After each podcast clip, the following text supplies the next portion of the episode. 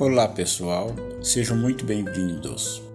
Aqui quem fala é o Carlos e hoje vamos dar sequência à terceira temporada do nosso podcast com o episódio Compaixão, Reflexão 1 do livro Os Prazeres da Alma de Francisco do Espírito Santo Neto, pelo Espírito de Hamed, numa série de 45 capítulos.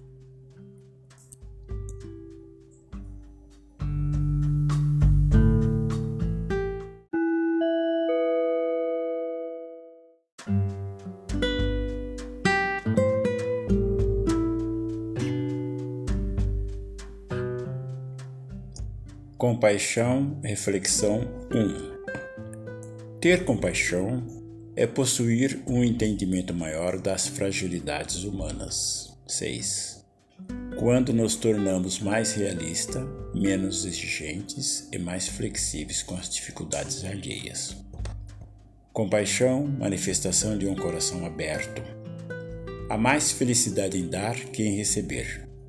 De bem-aventurados vem a palavra beato do latim beatus, que significa feliz, beatificar. Beatificar alguém é declará-lo na plenitude da felicidade, por isso é que chamamos comumente de venturosas as pessoas felizes. Cristo usava com frequência essa forma literária em seus discursos. Bem-aventurados aqueles que, essas bem-aventuranças eram e são a fórmula que o Mestre Jesus recomendava para conquistar a verdadeira felicidade ou para alcançar uma vida plena. Ter compaixão é possuir um entendimento maior das fragilidades humanas. É quando nos tornamos mais realistas, menos exigentes e mais flexíveis com as dificuldades alheias. Se quisermos a paz do mundo, sejamos pessoas felizes. O bem-aventurado é um agente da paz, pois as criaturas maduras possuem uma compassiva noção de vida.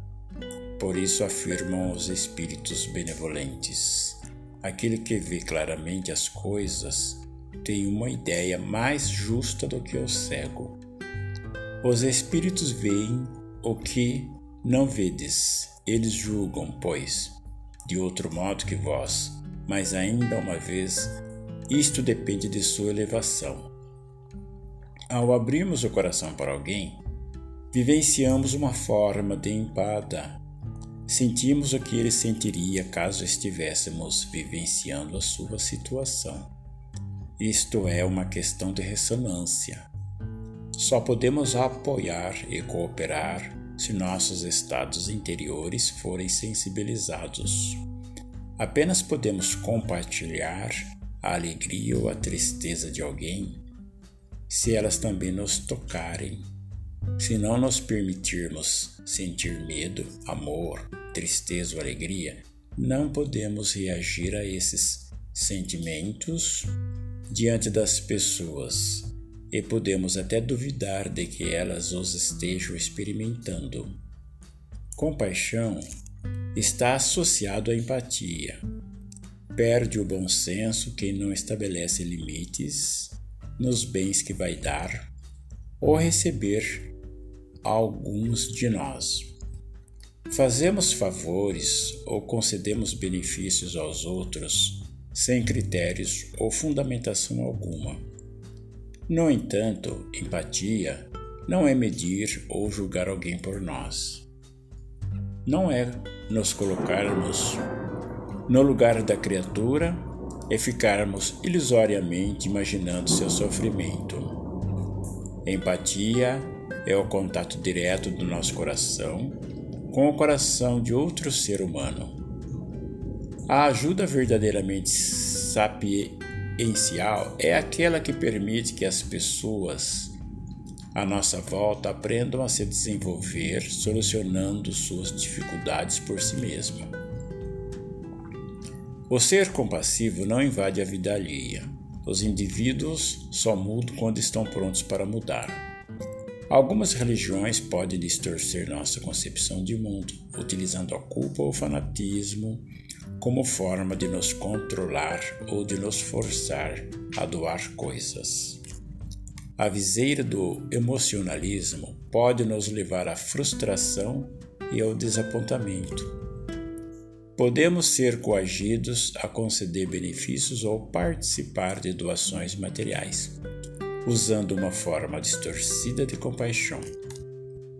Muitos de nós nos doamos porque esperamos receber em troca atenção e respeito de outras pessoas. Isso não é ajuda real nem mesmo está unido ao amor, mas se assemelha a uma forma de barganha seguida de eternas cobranças. Para que possamos cooperar efetivamente com alguém, é preciso abrirmos mão de nossa arrogância salvacionista. Há de acreditar que a redenção das almas que amamos depende única e exclusivamente de nosso desempenho e de nossa dedicação. Cada pessoa é uma obra-prima de Deus. E quando subestimamos a força divina que há no outro, nossos relacionamentos ficam anêmicos e áridos. A compaixão salvaguarda a liberdade de sentir, pensar e agir.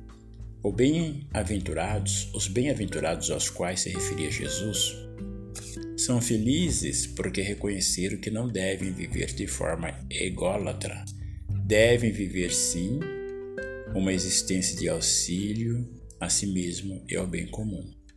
Compaixão é o desenvolvimento do sentimento de fraternidade que move o ser humano, o ser fraterno a ter uma noção ética com vistas à integração e à solidariedade entre as pessoas.